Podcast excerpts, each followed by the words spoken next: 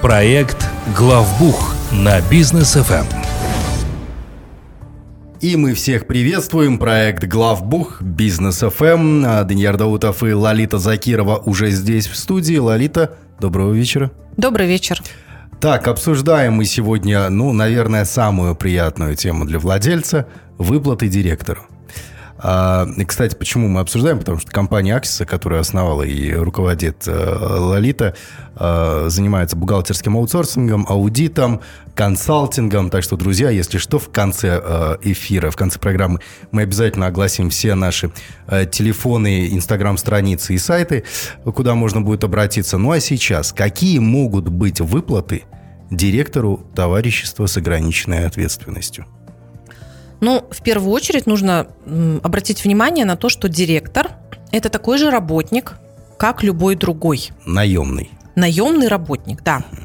А, обычно, опять же, мы говорим такую стандартную ситуацию. Обычно а, в рамках устава угу. сразу фиксируется, кто будет входить в исполнительное руководство. То. И чаще всего мы встречаем уставы, в которых есть должность директор – генеральный директор. А, реже, когда есть сразу в уставе упоминание нескольких директоров. Исполнительный, там, возможно. Да, немножко с разными полномочиями. Uh-huh. Очень часто это вот именно ограничение в рамках одного человека, и должность этого человека в уставе и прописана. Вот об этом человеке мы сегодня и поговорим с вами. Uh-huh. Опять же, то, что распространено в Казахстане, это ситуация, когда учредитель, либо участник, правильнее сказать, то он же является директором. Угу. Вот здесь нужно четко эти понятия разделять. Потому что даже если это одно физическое лицо, но с точки зрения законодательства, налогообложения, получения денег, это разные процессы. И мы вот на этом и хотим сакцентировать внимание. И если мы говорим про выплаты директору, то в первую очередь это выплата, собственно, заработная плата – за ту работу, которую он в то выполняет. Uh-huh. У него есть определенные функции, у него есть полномочия, он должен делать определенные операционные вещи, и у него должна быть заработная плата. А, на практике, конечно, при старте директор э, условно начинает что-то, и у него может даже и не быть большого какого-то объема работ, но это уже больше решение собственника, да, чем там загружается директор на старте. Угу.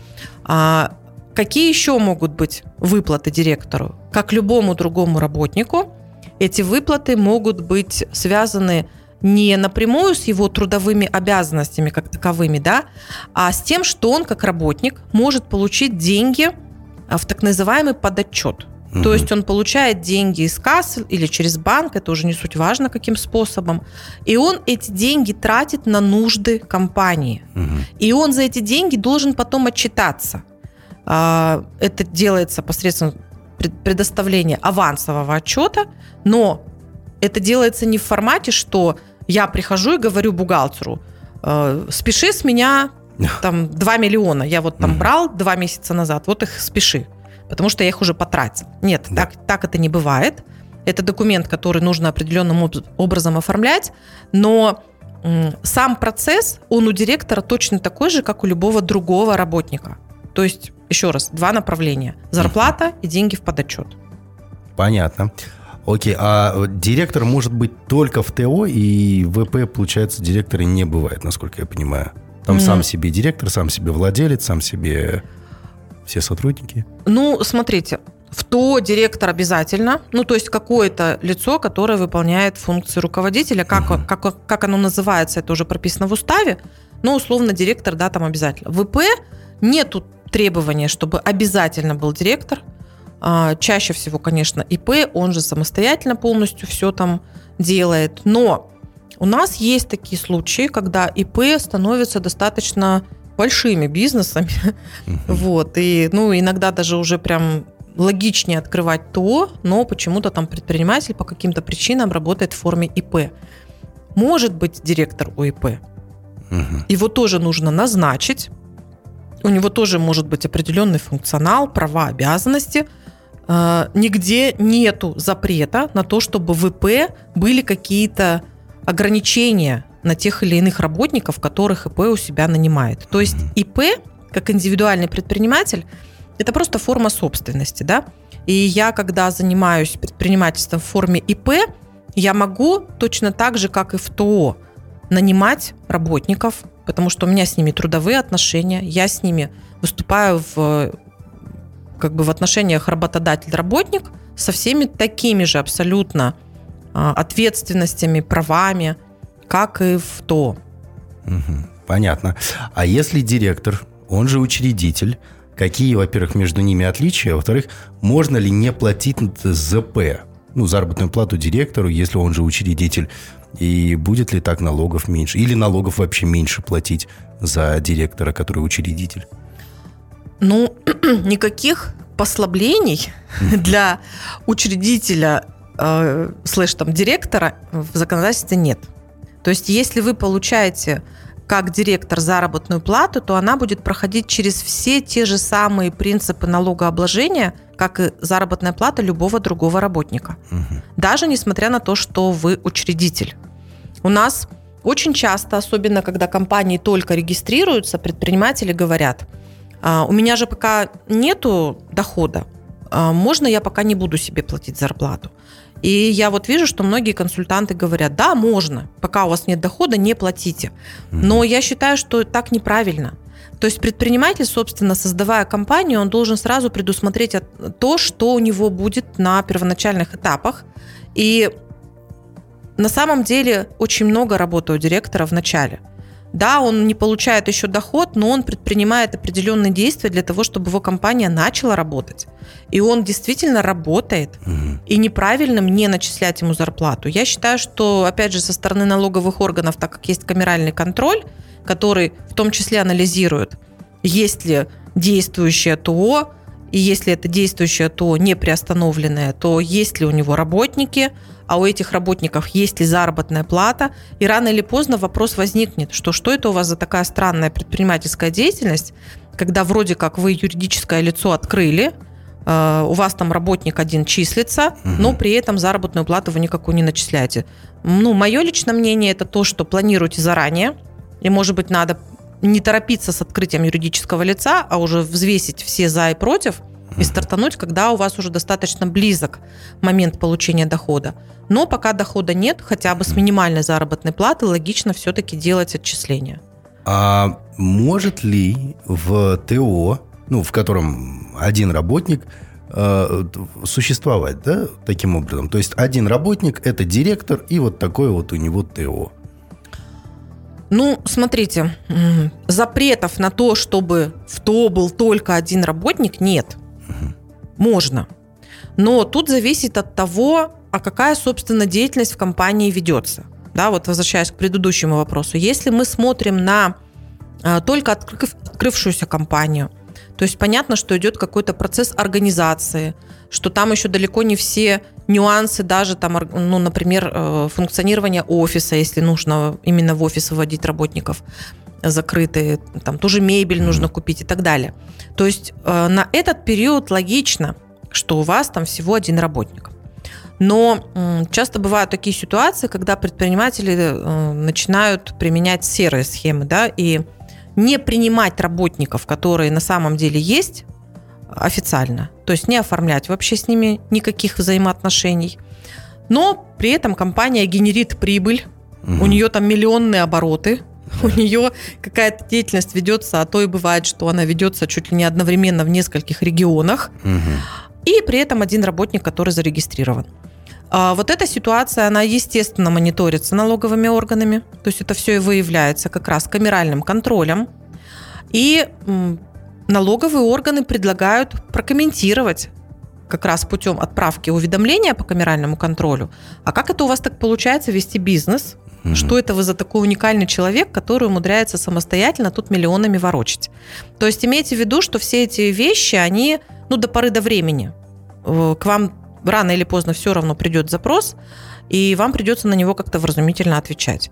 Особенно если у вас сама деятельность, она специфична, да, то есть, ну, приведу такой пример, что, ну, консалтинг сам по себе – Это дорогая услуга, то есть действительно может быть так, что вы пока, будучи в единственном лице, оказываете услуги на очень высокие чеки. И вы это сможете объяснить. Но если у вас, например, э, деятельность связана с логистикой, и при этом вы достаточно существенные суммы фиксируете как доходную часть, вот как раз оказывая, допустим, логистические услуги в разных регионах, а то и за пределами страны, Мгм. то тут, конечно, возникнет вопрос, как, как вы это делаете. Да. Окей. а, так, ну, я предлагаю сейчас э, уйти на короткую рекламную паузу, а после мы обязательно продолжим, друзья. Оставайтесь с нами. Проект «Главбух» на бизнес FM. Итак, друзья, мы вновь здесь, в проекте «Главбух» на Бизнес ФМ. Э, Говорим сегодня про выплаты директору. Итак, а, можно рассказать про подробнее, поподробнее про выдачу денег директору в подотчет? Потому что, с одной стороны, соблазнительно вот так вот деньги постоянно получать, но почему-то в подотчет. Почему? Это вообще боль огромного количества бухгалтеров в, в нашей стране, потому что как раз вот при ситуации, когда директор, он же учредитель, очень часто возникает ситуация, когда директор приходит к бухгалтеру и говорит, «А, перечисли ко мне на карту там пару миллионов.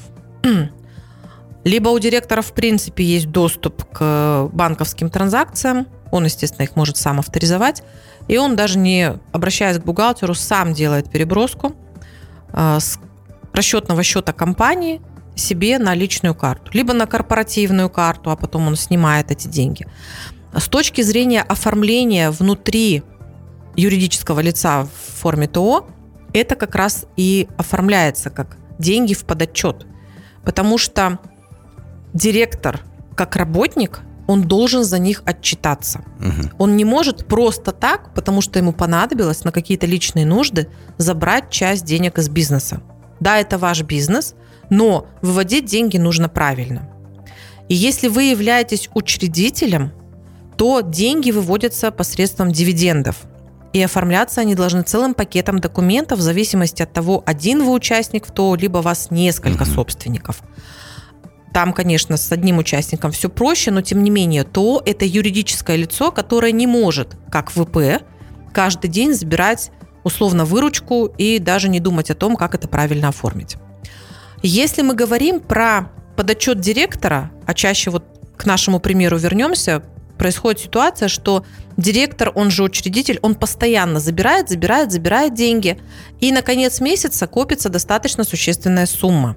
Так. И зачастую на отчетную дату, то есть 31 декабря, к примеру, а, большой хвост висит, и он может висеть уже несколько месяцев, а то бывает и несколько лет. То есть директор, он не отчитывается за эти деньги. Бухгалтер, соответственно, не имеет возможности как-то эту сумму закрыть. И в итоге чем это чревато? Это чревато большими доначислениями. То есть вы должны понимать, что в случае, если придет налоговая проверка, и налоговые органы увидят, что у вас суммы нету на руках, а вы ее используете, ну, потому что, сами понимаете, да, вот если вы используете эту сумму по вашим записям несколько месяцев, Да. то, конечно, налоговые органы просто это признают доходом, Мгм. сверху начислят все налоги, там еще будет пеня и штрафы, потому что в зависимости от периода, когда вы деньги брали, у вас этот доход и возникал. И это будет очень большая сумма к доначислению, то есть вы должны ориентироваться, ну, минимум где-то на 40% от той суммы, которую вы забрали. Поэтому выводить деньги из бизнеса нужно правильно. Если вы взяли что-то в подотчет, то нужно сделать авансовый отчет. Ну, сделать, я говорю, абстрактно. Чаще всего, конечно, директор просто принесет документы, и бухгалтер это будет оформлять. Но, тем не менее, нужно делать правильные документы в соответствующее время. Не затягивать, не оставлять хвосты, особенно на конец декабря. Так, окей. Ну, для того, чтобы не оставлять все это, расскажите, пожалуйста, куда звонить, как обратиться, чтобы в компании Аксис получить ну, вот все вот эти услуги. Вы можете обратиться к нам по телефону плюс 7 744 744. На этом номере есть и WhatsApp, и Telegram, любые удобные способы связи. Вы можете посмотреть про нас поподробнее на нашем сайте axisa.учет.kz. И также у нас очень активная страница в Instagram. Аксиса, нижнее подчеркивание, KZ. оставляйте вопросы, комментарии, либо заявку на консультацию. Спасибо большое. До встречи на следующей неделе. Всем хорошего вечера.